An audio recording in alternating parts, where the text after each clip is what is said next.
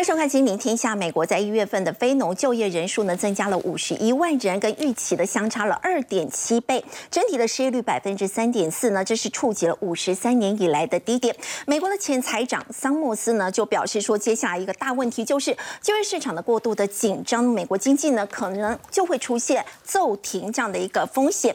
另外，联发科在去年大赚了超过七个股本，但是反而预估说，在今年美股的获利呢，恐怕是只会落到五个股本。而已。那么联发科呢，在法说会过后呢，现在外资多空看法不一。那么日系外资重申买进目标价呢，最高来到八百五十五。不过亚系外资呢，则是重申减码，把目标价呢下修到五百零五元。另外在日元的部分呢，日银总裁黑田东彦在今年的四月八号呢就要卸任了，传出日本呢政府有意要推选现任的副总裁与公正家来接任。那么外界认为他可能会延续超。宽松的货币政策让日元的汇率呢早盘是一度重贬到一三二。不过日本政府呢在之后是否认了这个消息。那么到底日元接下来的走势会如何呢？我们在今天节目现场为您邀请到资深分析师陈威良，大家好；汇市专家大佛李奇展，大家好；金陵天下特派员叶芷娟，大家好；以及分析师纪伟明，大家好。好，微良美国的前财长呢，桑莫斯他说呢，虽然美国感觉上呢比几个月以前呢，现在看起来软着陆的这个机会是比较大，但是呢，在这次非农就业数据哦，让他说他觉得有点看不懂哦。那么接下来还可能会出现这个经济呢骤然停止这样的一个风险。好，非农就业数据呢，其实大家都在关注，公告出来呢，其实就数据本身来看是好消息，可是美国股市却下跌，怎么解读哈？这个很奇怪的现象哦。首先呢，一月份的非农就业呢是成长了五十一点七万，那大幅优于市场预期。原本市场预期多少？十八点五万。对，哇，这个完全是一个超标甚至破表的好成绩。嗯，就业状况非常好哦。那再来我们可以看到呢。美国一月份的平均每小时薪资虽然是稍微有点下滑，比上个月的四点八趴掉一点点，来到四点四趴，但是呢，大致上它还是呢有吻合市场原本预期的四点三 percent。那失业率的部分呢是三点四 percent 哦，创下了一九六九年五十三年的新低，半世纪以来的新低。对呀，那美国明明呢，哎，证明了它现在经济状况其实比大部分原本的预期都来得更好，可是呢？股市会说话，股市却以下跌来做表现。对，所以这里面呢产生了一些矛盾哦，我们一一来做解释哦。那首先，其实在整个非农就业数据，当然表面上这个数据五十一点七万是很好，没有错。可是呢，深层去看，就业来自于哪里？来自于呢休闲旅游，来自于医疗保健，基本上都是以服务业为主。可是大家现在很担心的就是呢，科技业呢？不断的连续裁员风潮，那看起来科技的就业状况是非常不理想的。那如果进一步扩散到非科技以外的产业，像一些传统产业的话，那代表呢这样的一个数据呈现，可能它不是一个常态性的，也许只是季节性的。是哦。那另外来看呢，就是刚刚提到这个关于每小时的平均薪资哦，那我们再去看所谓的公司部门的就业状况，其实这一次哦，来自于政府部门的就业人数啊，创下七个月来新高。所以，通常政府的新招聘人员会在呢年初的时候，它会有这种季节性冲高的特色。那同时，我们也知道，如果是政府的呃新增的就业人口，可能在这个加薪的比率上。它会反而变成是向下拉低的力量哦，至少它不会是一个大幅弹升的力道，所以影响到整个美国这个平均的每小时薪资的表现动能。那我们如果说要进一步去看美国的经济数据哦，其实我想啊，前财政部长桑莫斯他做了一个最佳的解读，他说这个是他生平以来最难去解读的经济数据。难解读。好，就经济数据呢，有些部分是好，有些部分是坏，然后或者是说。忽忽好忽坏哦，其实表现呢，好像比较没有一个恒长性或趋势性的方向来做判断。嗯，那他只能说，哎，未来其实啊，美国的经济真的能见度不高，所以未来的每一个月、每一个月所有的数据，大家也只能呢走一步看一步来做解读。所以今年来讲话，美国能不能真正去摆脱掉衰退的风险，实现软着陆，这个其实还有很大很大的变数。那只能说呢，现在市场上哈，基本上。因为股市本身其实从一月份以来到这一波都累积了不少的涨幅，包含美股的四大指数都是突破了年线。那现在纳斯达克的表现来讲的话呢，是在突破年线之后的回撤，但是年线能不能真的守得住，这个其实就有待观察。哦，接着我们来看一下哈纳斯达克的技术线图。那现在它的格局其实属于这一条叫做年线，所以这个叫做突破之后的回撤。那最近因为呢，其实经济面的数据哦，我觉得好坏参半，而且呢忽多忽空，所以如果回撤做整理，那倒无妨。但比较小心的是，万一是年线跌破的话，那这个可能后续就会让整个全球这一波哈反弹的信心。暂时要画上休止符，当然也包含台股在内。是，而且呢，其实观察市场上现在的投资氛围哈，很有意思，是你会发现到这个叫做恐惧与贪婪指数，这 CNN 公布的。怎么看？我先简单跟大家讲，零到二十五的时候，这个叫做极度恐惧。那巴菲特常说嘛，别人贪婪你就恐惧。换句话说呢，当指标落在这个区间的时候，它是一个买点。哦，绝佳的买点是好，可是如果来到二十五到四十五之间，这个是属于恐惧阶段，当然还是可以逢低买。那四十五到五十五中间，这是中性啊。那像现在来讲话是七十六哦，所以一旦指标来到七十五以上，它都进入到呢极度恐惧区、极度贪婪区哦。对，那这个时候是不是这是卖点吗？呃，严格上来说，吼还没有说叫大家要马上卖。哦，因为这个数据它其实极端值是可以跑到九十以上哦。你看到九十几的时候，就真的一定要卖。所以它才其实才过七十五，再多一点这样子。对，当然也不要说一下就很紧张，因为这个市场哦，你也不能少了一些贪婪的力道 啊，不然买盘从哪来？对，总要有一些资金要愿意进场哦。只是说行情走到这里的时候哦，当然你就不要说。还想要这个哦，把所有的资金梭哈重压，可能这个时候不是绝佳买点，是这个地方才会是绝佳的买点。极度恐惧的时候，那到了比较偏向贪婪或走到极度贪婪的时候，我觉得这边哦，持股当然你不用急着说全部卖光光，可是呢，空手者这时候要再加码，你可能要稍微停看听，因为连外资哦对台股都悄悄的有一些操作的转变了。哦。呃，我们看到最近外资不是一直在加码台股吗？才上个礼拜哈，外资对台股的买超单周是高达一千一百九十五亿元，这是史上单周第二大。可是今天的外资是已经卖超 台股卖了一百二十五亿了。是，那当然一天的买或卖。这个也都不要太过度放大解读了哦。那我当然只是说，现在行情走到这里啊，其实大家都面临就是说年线突破了，美股也是，台股也是。嗯。那后续可能本来就是技术面上面长期均线哦，比较不容易一次就是站稳站上哦，它可能会做震荡或做回撤。那外资的动向哈，我想就是要紧盯台币，因为这一波的源头是台币很强升值之后，然后外资呢去年一整年对台湾的金额哦，它不但是说台股卖超，它还无情的汇出去。汇了一百三十五亿美元，这是全年度。但是呢，外资在二零二二年十一月，它汇入了九十二点二亿。嗯，在今年的一月，它又汇入了七十五点五亿。嗯，当然，如果加加总这两个月份，它光汇入就将近一百六十八亿耶，把去年都补回来了。所以钱进来之后，我觉得啦，外资它其实还是在等低阶机会。嗯，所以它有可能在这里呢，先卖部分的持股调节。打下去，或者说放一些坏消息打下去，它再来做低阶。那至少到目前为止，哦，外资应该是多头大军，暂时是休兵，但是没有倒戈啦，没有那么快，就是看坏后续。那尤其就是说台积电的动向上面，吼，这个绝对会牵动到外资下一步的操作计划。那因为台积电的筹码，哈，很有意思。之前呢，哎，一反弹上来之后，散户都开始跑了。然后呢，谁在接呢？大户在接，嗯，四百张持股以上的大户哦，大家看哦，一月十三号这一周是七百八十二人哦，这单位是人数。然后呢，隔一周来到七百九十一人，然后再来到七百九十二人，甚至一千张以上的大户也大概从呢一千四百六十四人增加到一千四百九十四人，所以很明显就是呢，对台积电持有比较多的，当然就是包含了外资法人，他们其实持股是在增加的，所以我想呢，行情涨多哈。总是会有震荡拉回啦。不过呢，今年操作谨记一个哲学，就是呢，汉利多为敌，汉利空为友。所以有利空了，就像经济数据也不会一直好。那未来可能会有一些杂音、坏消息打下来的时候呢，其实今年应该还是要呢适时的逢低承接，然后偏多操作。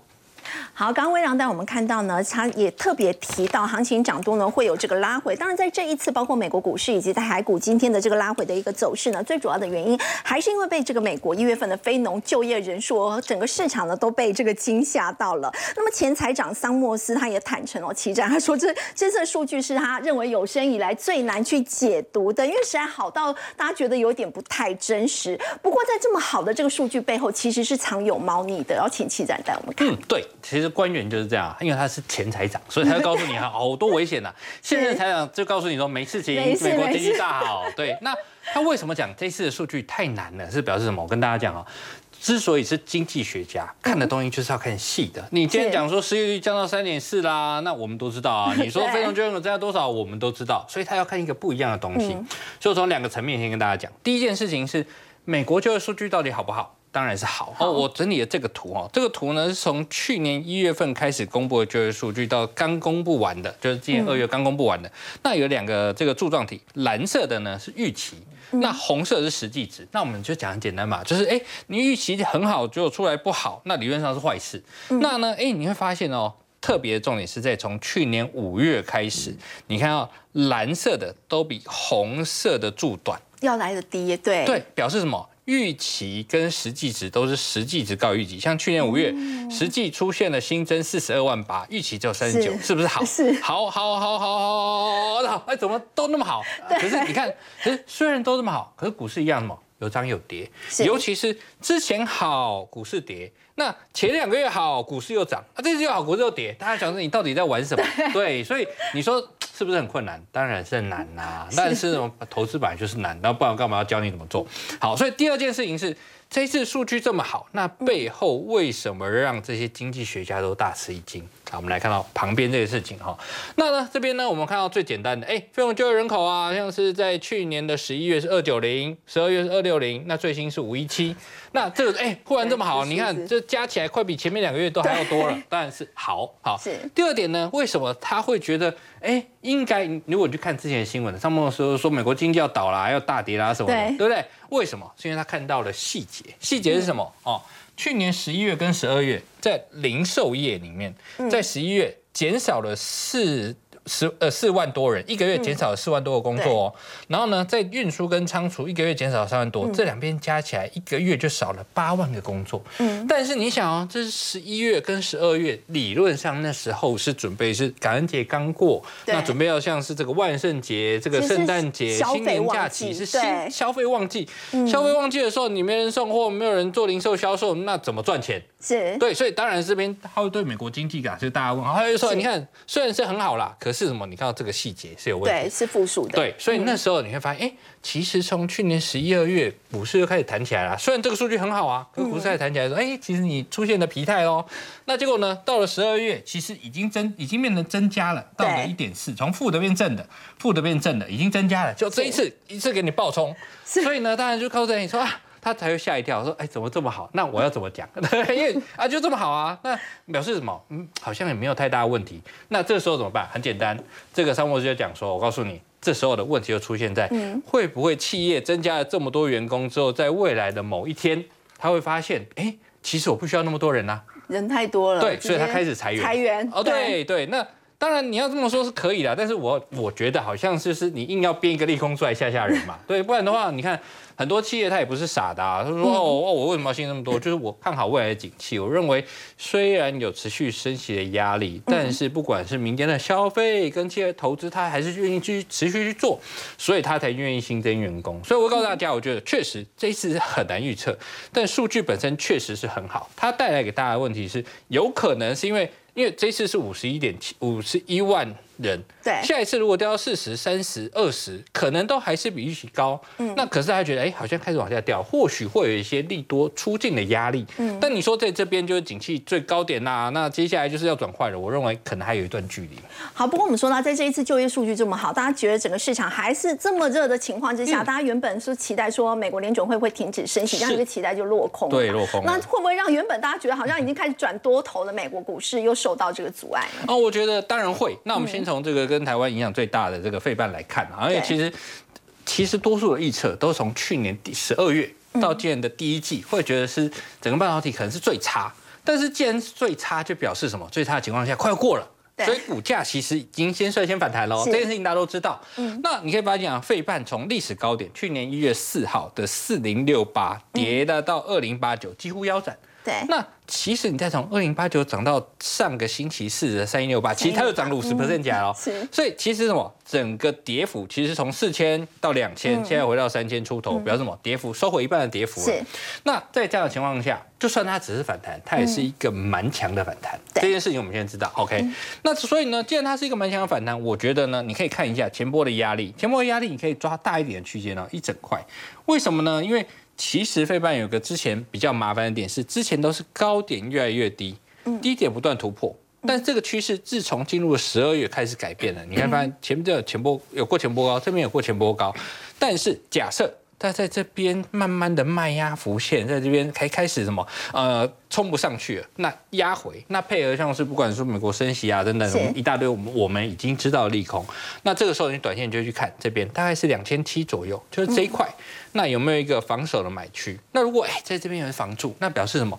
一样，最坏情况可能过去了，它会慢慢的走，所以我的下的结论是，中期的反弹它在延续当中，那短线上是有一些压力，但是如果你怕有压力，你就等拉回，哎，确定有些足底了你再去买，但如果它拉回拉哦下去，那就不要买了，表示什么？表示这边没有足底啊，那他就重新回去测一次低点。嗯，那这样的跌幅会稍微大一点，所以大家可以不用心急。嗯，那对我们来看纳达克啊，纳达克最近涨势凌厉呃也是涨势凌厉。那这个时候呢，我觉得重点在于啊，它的反弹攻势呢，其实还没有结束，因为你看啊，这边的最低点一样在十月中是一万零。八十八点，嗯，那这边呢是很接近，但没跌破，对，那就表示什么？底部是有撑的，就是到前低的时候是有买的。那如果大家有印象的话，其实我们上次上个月跟大家整理的时候就有说，纳达克适合什么人投资？适合风险承受度高的。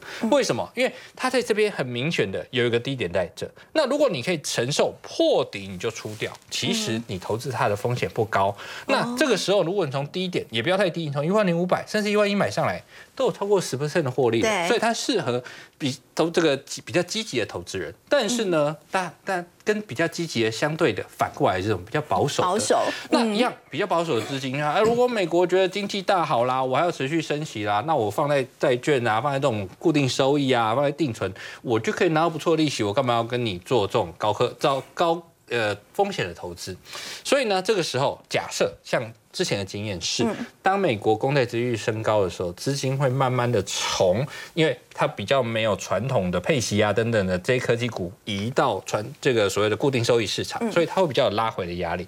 那比较简单一样，有点像看这边前波压力，前波的支撑区，大概大概是一万一到一万零一万一千五百这一区，那只要能够守住哦，如果你看哦，你你如果事后看，嗯，这边是第一个底部，对不对？那如果你事后看哦，现在回撤到第二底部再上去，哎，其实是不错的，对不对？所以我会告诉大家，它是一个属于什么，短线有一些压力出现，但是呢，这么大的底。花了大概已经四个月了，从去年十月到现在，这个底逐成了反弹的动力还在，反弹的动力还在。所以如果说你需要觉得，哎，我会来找一个拉回买点，那就是什么？守这个一万一到一万一千五百点，那只要守得住不破，那都还是维持在一个反攻的格局当中。好，刚刚起展带我们看到是美国股市哦，不过我们说到影响美股的，还有包括美股财财报周，现在已经告一段落了。其实高通也是紧说，现在手机的库存调整呢，恐怕会延续到今年的上半年，它影响。所及呢，就是联发科直接被影响第一季的营收。联发科在去年呢，伟明他大赚七个股本哦。那么今年大家也预估，恐怕他的这个 EPS 只会剩下五字头。那么台股在今天呢，开低走低，收在最低。那我们对台积电呢，其实大家也是非常关注台积电的一个部分。我们先看台积电哈，台积电在今天最后五分钟爆出了七千多张的这个成交量，一口气就压低了三块钱。那么对于台积电的一个走势，您会怎么观察？我认为今天大家看到台股出。现现了一个大跌两百点的状况，感觉好像没有延续上个礼拜这么乐观的氛围。对，这个时候大家一定会想要找战犯嘛？战犯是谁？大家一定会往台积电看，因为它毕竟是全王嘛。那么我们看到今天台积电啊，在最后一盘往下杀，那整天的跌幅总共将近来到了三个百分点。这个时候大家就会想说，哎，除了台积电，说为什么它会下跌这么多？想想看有没有什么样的消息？什么消息？哦，我们看到了说，哎，在昨天的时候，纽约州的退休基金，他们这里有一个所谓叫做十三 F 的报告，因为美国他们基本上你只要持有的部位比较大的，那这些机构跟法人，他们每一季都定期要向美国的证监会去提出他们的持仓报告，这个持仓报告就叫做十三 F。那这个十三 F 里面呢，哎，显示出这个 CRF 在第四季的时候有去调整他们的投资组合，那谁被减码了？台积电，没错，就是台积电被减码了。那我们要跟大家很快速的讲一下这个 CRF 是什么。基本上美国有非常多的退休基金，那退休基金台湾也有自己的退休基金啊，这些基金的规模都非常非常的大。那这个 CRF 是美国第三大的退休基金，总共有两千三百三十二亿美元的资产，这个很很惊人哦。我们换算大概就是诶将近六兆多台币。对，那六兆多台币的资金要去做分配，那么我们就会很在意的是说，哎，这些大咖他们到底把钱分配在哪里？结果我们一看，这个十三 F，它在去年的第四季，它居然减持了 ADR，台积电 ADR。原本在去年第三季，我们看到巴菲特买了很多台积电的 ADR 嘛，哎，股价就喷上去了。可是现在最新出来以后，哎，怎么有人在这边偷偷减码？虽然他减码的这个比例，哎，我们说真的，他原本有两百一十万股嘛，那他减了大概四十二万股，大概减二十五 percent，对，算多，这个算。多，可是我们以两百一十万股跟巴菲特买的六千万股比起来，它当然算是小船啦。对。可是我们可以观察得到，说，哎，去年第四季为什么他会去做减码？很理所当然的，就是因为其实股市在这个地方都还是偏向震荡，所以这些基金一定会维持一个比较灵活操作的模式。所以这代表什么？代表如果未来的行情要修正的话，这些基金会不会继续减码？呃，我认为当然是有机会。对。可是我们回过头来看台股，因为这个东西它毕竟就是一个消息，市场在下跌的时候总是。很想要去了解说为什么跌，所以这样子我们说叫做穿凿附会。可是实际上面我们看到了今天的台股，哎，大盘都是在修正嘛，很多的股票都是在跌嘛。那刚刚微良也帮我们分析了，说，哎，就是因为上个礼拜五的时候公布出来的这个非农数据太好了，好到让市场吓到吓一跳。那台股下跌两百点啊，当然台积电它是全指股，那你今天外资它必须要跟着加权指数去调整他们的投资组合，它是不是就要卖台积电？对。这个时候大家就会想，哎，可是台积，哎，我们的加权指数也不过就跌了一个百分点而已啊，跌一点，哎，一点多 percent，为什么台积电跌了将近三个百分点？我们用一张表来跟大家说明。其实啊，我们从最近半年台积电跟台股，也就是加权指数的走势来看的话，哎，大概台积电的涨跌幅就是加权指数的两倍。哎，为什么呢？我们看一下，从我们帮大家整理了从去年，也就是七月嘛，七月以后的这个高低点。哎，我们可以很明显发现，当去年七月开始走一个反弹的时候，加权指数涨了十 percent，嗯，哎，我们的台积电就涨了二十一 percent。那么后来我们看到了八九月不是走了一个修正吗？对。那这个时候加权指数跌了十八 percent，可是台积电跌了二十九点六 percent，将近三成。对，确实，所以我们可以看得到说，哎，这个涨跌幅大概就真的是两倍左右，甚至连我们这一波从十二月底涨上来，哎，加权指数涨十点四 percent，刚刚好台积电就涨二十点。涨或跌，都是台积电都是两倍。对。那所以我们其实看到台积电跌的比较多，我们也真的不需要用一天的 K 棒或一天的涨跌来去判断未来的行情。可是确实现在股价已经来到了年。线的位置上面，再加上哎，这个地方可能稍微有一点压力。那我们又看到了利空消息出来的情况之下，股价确实在后面，我们认为还是要比较偏保守跟谨慎来看待了。可是我们接下来要看的是什么？哎，除了台积电以外，再来下一个就是联发科。联发科这个在上个礼拜五的时候，哎，开了法说会，但在更那之前是谁？是高通先开了财报，而且高通对于今年下半哎上半年的这个财务预测其实不是很乐观。是，所以我这个时候大家就是在想说。联发科到底会不会好呢？我我们很直觉的想，一定不会好嘛。对，高通不好，联发科要怎么好？这个时候我们就会去想说，哎，那到底联发科在法说会上面告诉了我们什么故事？首先啊，我们看到联发科执行长 Rich，哎，Rick，Rick 告诉我们，本季有望成为营运低点。哎，这句话好像似曾相识。我们好像在去年的第四季的时候也听到一样的话。那我我们先不论说这个评论到底是怎么样，但至少公司哎，他们认为在第一季可能还有一点逆风，但是他们认为下半年的景气应该是会往上走的。可是希望下一季不要听到一样的话。那我们下一季再来帮大家做追踪嘛。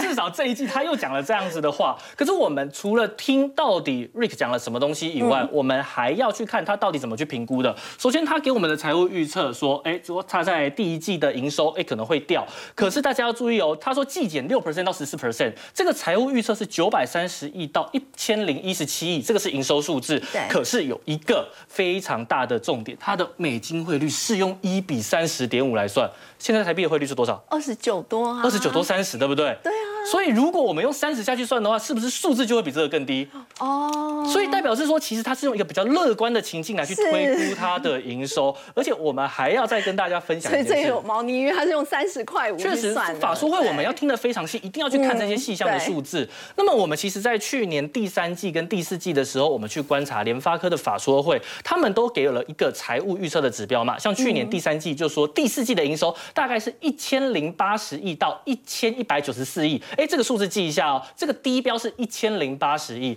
结果我们看到他在法说会开出来，去年第四季的营收是多少？一千零八十二亿。呃，稍微高了两亿，两亿，对，还蛮接近的，非常接近。而且我们要去注意到，在第去年第三季的最后一个月，也就是九月，跟去年第四季的最后一个月十二月，他们的营收都有忽然拉了一下，代表什么？代表他们的营收一定有往下游去塞货，那把这个营收撑到了它的低标。所以，如果我们看到了说，他现在用了一个比较乐观的数字去做预估，又希望说，哎，给了一个财务预测长这样子的话，那么那后面他如果要去塞营收，是不是要到三月份的时候才有机会？去塞嘛，所以这个时候一月跟二月公布营收的时候，大家反而要留意，要小心一点。那么最后还有法说会有一个重点，就是说，哎，认为今年智慧型手机的出货量仍然还是会继续下修，对，会下修。而且主要推动就是，哎，有一个往上的力量，有一个往下的力量。往上的力量是新兴市场的五 G 手机。嗯，而我们听到这个，哎，如果你不懂的人，你会觉得这个叫做利多。可是你稍微了解一下，或者是有持续在看我们，哎，金陵天下的话，你就知道我们有帮大家追踪过五 G 手机的晶片，高通要跟他打价格战。对，对不对？所以如果今天高通要跟他打价格战，那联发科它一定未来会有面临面临到比较大的压力。所以他认为成长的动能是新兴市场的五 G 手机，可是未来的风险一样是在新兴市场的五 G 手机。所以其实法说会听起来，我们真的不太能够把它解读成利多。所以大家要去看法说会，不能只听他讲了什么，而是要去看到底这些数字以及他对未来的展望怎么看。好，那我们回归到股价来看，一样来到了年线的附近。嗯，那法人其实我们刚才也看到。了说，哎，亚系外资跟美系外资这里看法出现分歧哦，不太一样。那整体来讲的话，法人的部位从今年我们农历年封关回来以后，基本上偏多操作了。那也确实股价来到了年线附近。可是我们认为联发科在整个法说会的状况看起来不太好，嗯，而且高通也告诉我们，今年上半年不会太好的情况之下，我认为股价涨多，特别是来到了哎年线这个压力的位置上面的话，其实都还是要逢高稍微调节一下，至少你不会在这个位置上面去选择追高嘛，你的风险。跟报酬的比率不太对，所以在这个地方追高的风险是相对比较大的。而且我们除了看完联发科以外，我们现在在讨论的是整个手机的供应链。整个手机供应链还有另一档股票，哎，我们好像也之前也跟大家分享过，就是三一零五的稳茂。稳茂啊，其实我们对它的看法又在更加悲观，因为它的衰退其实在前两年算是比较提早发生的。可是问题是，哎，这一波从一百零七点五涨到一百九十六，哎，这个股价将近翻倍。对。可是事实上，它的营收起来了吗？还没起来哦。这一波的反弹主要是因为外资还有法人认为稳茂他们最糟糕的情况已经过去了。对。可是这个东西就像刚刚魏良也跟我们分享了。嘛，哎，这个贪婪指标来到七十六，市场是贪婪的。那贪婪的过程里面，你就会推动股价往上涨。可是当大家都在贪婪的时候，每个人的想法是什么？我不是最后一只老鼠嘛，一定会有人比我更笨嘛。那到底谁会买在这个地方？呃，大家就自己想一下嘛。可是至少我们从筹码的观点来看的话，法人在最近四个交易日其实已经开始买超没错，他已经偷偷在调节了。所以今天法人他们的观点确实是会诶稍微跟着我们目前的台股的状况去做调整。那我们看到了股价开始出现转弱讯号，而且法人又站在卖方的情况之下，这种拉回我们都不建议大家去逢低接啦，特别是他在。已经回补了这个缺口的情况之下，股价比较弱势。那最后就是大力光，大力光在上个礼拜，哎，在我们农历年前也给了一个法说会，法说会上面告诉我们，上半年的营运一样不是太好。可是因为它的股价基期比较低，这个股价的位阶也大概维持了一年半左右，所以我们相对认为大力光它是比较诚实的企业。那股价在这个地方，他们也还没有涨得太多。我认为大力光如果出现比较明显的拉回的话，这种风险比较小的股票，反而是大家可以去做留意的。好，刚刚伟明带我们看到是在手。机供应链，那么特别也有提到是在联发科哦。这次联发科法说呢，其实并没有给出在今年全年的一个展望。不过执行长蔡立行有特别针对，他说中国解封呢，对于这个部分他是相当乐观，认为来自对岸的这个需求呢，会帮助联发科第二季逐步的回温哦。这是蔡立行他的看法。那么的确，随着解封呢，现在很多的国际组织都看好中国的经济今年会出现反弹。不过要请教芷娟，真的有这么乐观吗？如果说要看好中国。其实我今天早上才看一个数字，就是呃外国的基金经理人钱流进到中国内地或是香港的资金的数量是五年来最积极的。目前数字上是显示这样，也就是说，其实有在投资市场上，像目前是看好中国市场，毕竟它已经坏了两年中国股市。好，那但但前提是一样的啊，就是因为他们现在终于结束了清零了，所以他们认为说哦，这个解封可以带起经济，可以带起股市。好，所以同样的，我们来看，这是国际货币基金 IMF 在上个礼拜所公布出来的一个最新数字，它同样上调今年。二零二三年，它把它提高到了呃 GDP 来到了百分之五点二，这说的是上调的哦。但是刚刚我们在讲 money money，好，就是以 IMF 这个的 money 出现在哪里呢？它出现在，但是他认为五年之后的中国的经济成长率是只剩下百分之三点八，前一次他的预测数字是百分之四点六，嗯，所以等于是他对于眼下近在咫尺的二零二三年，他认为经济增长也的确因为它的解封，但是如果把它放中长期来看，IMF 是认为中国经济其实下修的，只剩下百分。之三点八，那当中他其实也有说，他对于中国现在目前过去我们讲了很多次了，GDP 呃接近四分之一百分之三十的房地产行业持续低迷，他认为是一个最大最大的风险所在。好，那讲到这，不过。北京当局他有针对这个 IMF，他有出来回应，他说你们把这个我们房地产状况想得太严重了。他说我们现在没有这么的严重，他有回应哦，他有回应 IMF 这样的一个的一个新的一个预测。好，但是我们今天这边旁边，我们特别拿出来的是一个《纽约时报》，他特别去访问了几个故事。我们说，如果现在房地产有危机带来那个烂尾楼，它是相当于在呃中国里头大概四亿的中产阶级买房有能力买房，四亿的中产阶级他会受到影响。这是一个实际的。一个案例，他写的非常的清楚。我们现在看一下下面这张图。我们一般哦，我们如果要去买预售屋，我们可能就在那个建案那边看一看。他们如果要买预售屋，在中国，他们如果要买预售屋，他会在饭店里包一个宴会厅。好，大家在这边，下面是买家哦。所以这个是他们卖预售屋的对他卖预预售屋的那个方式。好，那这个案例呢，他就是一个二十八岁的一个技术员。他说他当时要在上海买房子的时候，他就是先到了一个酒店里面去，就像这样坐在里头。终于轮拿号码牌嘛，终于轮到他的时候，他说他只有一分钟不到的时间要上来这个背板去挑选，挑人家剩下来的。这么这么大的事情，他只有一分钟的时间来挑，来还挑。所以他说他那时候的他，他就赶快扫一下墙上剩下可以买，他把一些他不想要的顶楼啦、四楼扣扣扣扣掉。说他说好不容易选到了一个八楼的公寓，他非常的开心。他说选到的时候，大家还会帮你鼓掌，说恭喜业主终于买到了。他买到非常开心，而且他说他买到的时候，他看因为每个人领号买号码牌嘛，卖完就没有啦。他说当天在这里呢，还有很多人是没有买到的，所以他也沾沾自喜，觉得。你来的太晚了，对我来的比较早，我拿到号码牌，我买到了。所以他说那时候他非常的开心，还拍了照，然后给他老家的人看。他认为说我是在上海变成有壳一族，但万万没有想到，他认为说上海已经是一个蛋黄区了吧？对。但他买了蛋黄区的房子，这现在却一样遇到了烂尾楼的状况。其实这个状况就是呃。很特别啦！如果在台湾，我们买预售屋，我们的头期款缴完，开工我们再缴一点工程款，然后真正交屋了，我再交全部的屋款嘛，对，这是台湾也可以说是其他地方正常的一个状况。可在中国的状况是还没有开工，但我的房款要全部先缴出去。假设我这房子是一千两百万。还没有开工，我是预售，我还没有开工，我是买家，我一千两百万我要先全部付出去，所以买家就已经要先跟银行做贷款了，所以这个的风险会出现在谁身上？买家的身上，对，所以现在就会就变成说，他说以这个案例来说，他原本应该在今年初应该要入住，是，可现在房子长这个样子，就是还有那个绿色栅栏呐，还根本就还没有好。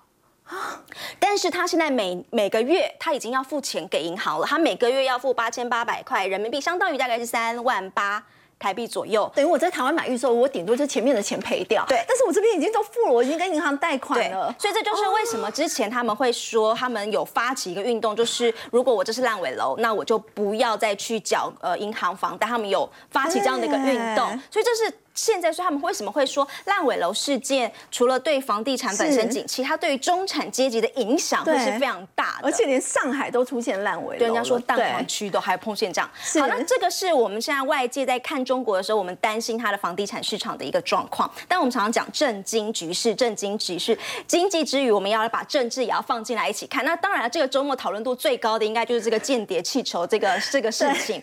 但是我们得说，我今天看到一个最新的资讯是，美国他又说了，除了那一颗间谍气球之外，他们现在还有发现第二颗，但他说现在正正飘在拉丁美洲上面，这是一个新的一个消息。好，那他们认为说这是一个间谍的行为，因为他认为中国的这样气球，他认为是一个间谍行为。但是中国当然他也说了，他说没有啊，我这只是一个呃不小心呃呃飘过去，他说是原本是一个气象观测，当然他一定会是否否认这件事情，还否认一件事情是原本布林肯要国务卿布林肯要出访到中国，但因为现在这个事情，他说我不出访。但中国说法呢？中国说从来就没有听说你布林肯要来啊。对，他说啊没有啊，我没有说你有要来啊。好，总总而言之，在这件事情上各执一词。对，但是大家有，我觉得呃背后有一些我们说政治经济要来解读的是，呃，我们拜登这次是拿那个 F 二十二。高成本的一个方式的飞弹去打掉你的这样的一个气球，嗯，为什么要用这么样强硬的一个方式？说穿了，其实说这明年又是即将要面对到了一个大选大选年，大选年的时候，如果你民主党这个时候也没有办法展现出你强硬的态度的话，难道你要被共和党扣一个说你对中国就软趴趴这样的一个帽子吗？美国的共和党的议员要再次提出他们要来取消中国永久性的正常贸易关系。简单的来说，就是呃，他们要新上来一个是中国贸易关系法。好，什么样的概念？看下面这个概念，大家会比较清楚。呃，在去年的时候，他们美国正式取消了俄罗斯还有白俄罗斯的正常贸易关系，取消了这个东西。接下来他可以做什么事情？他就可以大幅的对俄罗斯来提高关税。所以意思就是说，如果他现在他们又在提，他这样把这一套，他也要对到中国上取消这个正常贸易关系。取消的话，未来如果他要去。打一些贸易相关的关税战的时候，它就有一些筹码或是一些立法基础在那边。简单来说，你看政治。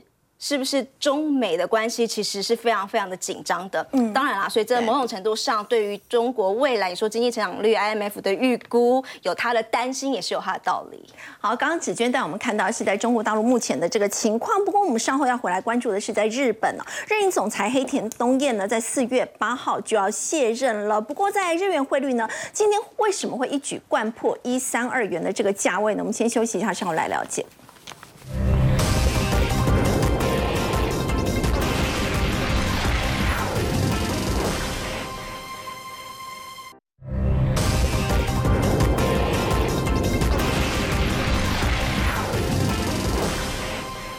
黑田东彦呢，在今年的四月八号就要卸任了。原本呢是传出说呢，副总裁与宫正佳会来接任。那么这让今天的这日元汇率早盘是一度就灌破了一三二，因为大家认为它会延续一个超宽松的货币政策。不过其实后来其实日本政府好像是有出来否认。嗯，对，因为其实我觉得啊，可能还没有很明确的跟他们达成共识。对啊，因为这一次是讲说副现任的副央行行长啊，那其实还有另一位人选呢，是前任的央副央行行长哦，所以但是前任呢。他是比较鹰派的，所以大家想说，哎，那如果你是越鸽派的，这宽松，那对日本的经济来说应该是好事情哦。所以呢，预期这宽松货币的延续，那日币呢早上是表现比较弱势。那这个时候就出现一个重点哦，日币到底会不会续贬？那这一根的表态重不重要？那我先跟大家讲结论哦，这一根的表态很重要，而且它是延续了上周五的走势。为什么呢？我们来直接看一下 K 线走势，你就可以知道了。那这个是美元对日币的日 K，那因为它美元对日币，所以往上是。美元升值往下是美元贬值，就日币升值。对，好，那这一波呢？事实上，从去年五月更更更早之前，其实日币就一贬贬贬贬贬贬到这边来到一五一点九四后，哎，随着美元转弱后，日币开始走升哦。那这一段其实有日本央行干预等等的，日币在走升。这个时候你会发现呢，我们有画了一条均线，这条均线呢是月均线，月均线呢事实上都一直压着美元。你看，哎，在这边压着压着，哎。可是哦，在这边，哎，上星期五，因为美国就业数据大好，一根穿上来了。是，所以呢，第一个，它是一个技术面的转机。OK，好，那第二个点呢是。现在市场本来就一直在期待，哎，刚美国如果这个结束量宽松了啊，不结束了这个升息循环，欧洲也不升息了，那今年本来要轮到日币，日本开始升息啊，哎，可是如果这个新的行长他是属于比较鸽派的，他会延后升息，对，因为其实你可以看今天的亚洲股市表现不好，哎，可是表现比较弱势，特别往往贬破底的方向走的日币，哎，今天日股表现就还可以。所以我觉得一个概念上就是大家也期待日本会继续撒钱，觉得因为毕竟之前在例如说二零零八年呐，那时候日本开始升息，二零零七年的时候就市场又开始崩溃，所以大家怕你赶快升息又又崩溃一波。好，所以这是第一件事。那第二件事情呢是，既然技术面表态，那这个时候你就要算前波的低点，大概是一美元兑一二七点二二日币，这个地方呢就不能再跌破了哦，因为如果它是主底要反转，自然这个底不能破。那什么时候可以确认日币重回贬值？很简单，就是冲破到一三八上方。那这边呢，为什么？因为其实实你可以看到之前讲，哎，它被月均线压住，而且它是高点越来越低，低点不断突破。那现在呢，开始有转折，第一个高点被突破后。再突破下一个，表示什么？过去的节奏已经确实结束了。哎，底部的垫高往上走，那这个时候日币就会有转贬的讯号。好，那只是呢，这个转贬讯号，你呢能不能很快回到一五一啊？那这个大家去日本玩要更便宜等等的，我觉得是有点疑虑啦。因为其实毕竟什么，现在的行长，现在新任的接班人还没有很确认，所以有可能续贬。那今年过年如果去是？哦，那我我们先讲一下这个好了，好不好？那这个这个这个是日币。对台币的走势，那因为日币今天走贬嘛，台币虽然也贬，可是没有贬那么多，所以呢，今天盘中来看看得到零点二二，那这时候大家讲说，哎，那是不是一个好买点？那呢，我每次都跟大家讲哦。日币什么时候会升值？你想去玩的时候升值，你会发现前面，哎呀，在过年的时候日币最贵啦，那时候到零点二三八啊，过完年马上贬回来给你看。所以呢，以现在来说，我们一个问题就是，如果你想要，哎，我三四月去，能不能准备要赏樱花，或者我暑假去？那很简单的概念是，我认为现在慢慢换是可行的。那因为现在假设你是要赏樱花，那可能就剩一到两个月，那你现在就可以换多一点点。为什么呢？因为你光从这一张 K 线来看，最便宜最便宜，就近二十几年最便宜的日币出现在零点二一二。那去年十一月，对，去年十十月十月十一月的时候，那呢这一波弹上来是零点二三八，等于你赚零点二四。其实什么？现在零点二二左右，就是在中间嘛，所以你怎么买都不吃亏。所以你现在买个一半左右，哎，那等到下个月，哎。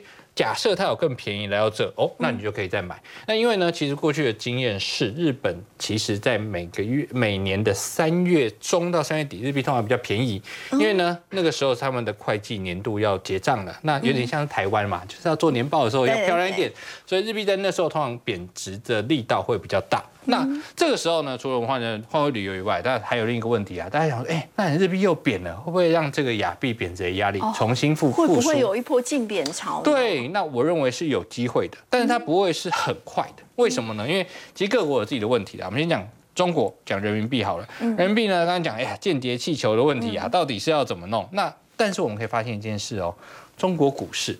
表现从开春以来一直都很差，今天还是破底，稍微弹一点点。对，所以呢，基本上股市呢一直都不好。那汇市呢，其实今天也表现比较弱势，所以确实压力会慢慢传出来。但是目前的压力主要还，我认为是在间接气球上，还没有到这。但如果日币呢是开始急贬啦，很简单，日币再贬值个十 percent 好了。只要有这样的现象出现，我认为人民币就得要跟啊，因为过去其实之前就是这样，因为人民币就这个日币一直贬，那呢出口好了之后，中国想爱玩来跟，所以带动人民币走贬。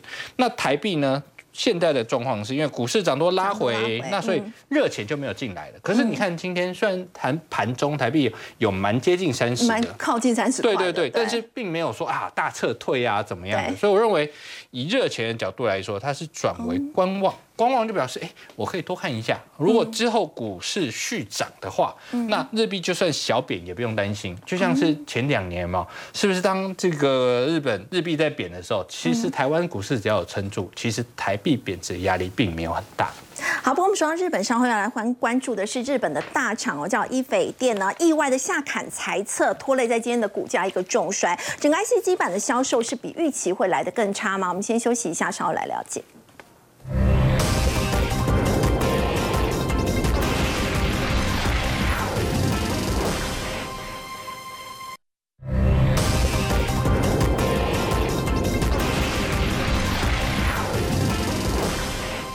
来关心日本大厂一斐店呢，在意外的下砍了他们的财测，也拖累到今天股价重摔哦。所以伟明，这 IC 基板的这个销售状况是比预期要来得更差吗？嗯，我们看到了，在上个礼拜四的时候，像是日本的这个 ABF 在板的龙头一斐电说，因为他们的 PC 因为伺服器的需求在减，所以下修了原本四千三百亿日元的营收到四千一百一十哎一百亿的日元，大概下修幅度四 percent。可是另一方面，我们看到了欧洲的 PCB 高阶 PCB 厂。奥特斯 ATNS 也下修了财测，而且这个下修财测非常的惊人，从十点七亿欧元直接修到七点三亿欧元，一砍砍三亿，三层呢？对，直接下修三层，所以代表什么？代表这个时候我们台场的 ABF 载板三雄也面临了下修的压力嘛，很容易就联想到。对。那其实我们看到亚细外资啊，他认为啦，其实虽然 ABF 载板长期的需求应该是没有什么太大的问题，可是今年上半年的营运仍然是充满挑战，所以啊，同步的调降了这一个 EPS 跟目标价。那美系外资他们从 ABF 窄板的供需模型也说到二零二五年，哎，有可能供过于求。当然，供不应求或供过于求都是他们在讲，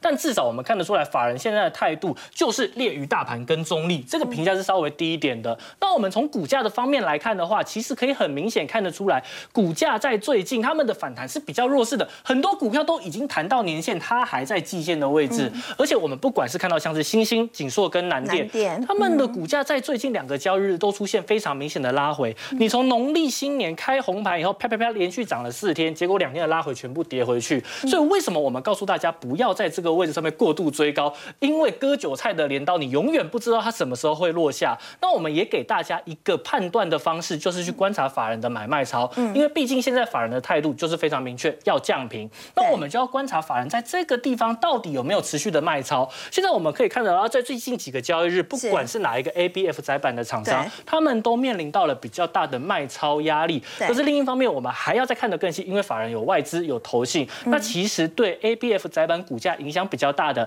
应该是投信，所以大家可以去观察一下投信的动向。如果投信在这个地方出现了连续性的卖超，这个时候大家可能就要小心了。好，另外我们稍后也要来关注的是元月的营收呢，现在已经陆续公布了，会如何牵动台股的表现呢？我们先休息一下，稍后回来。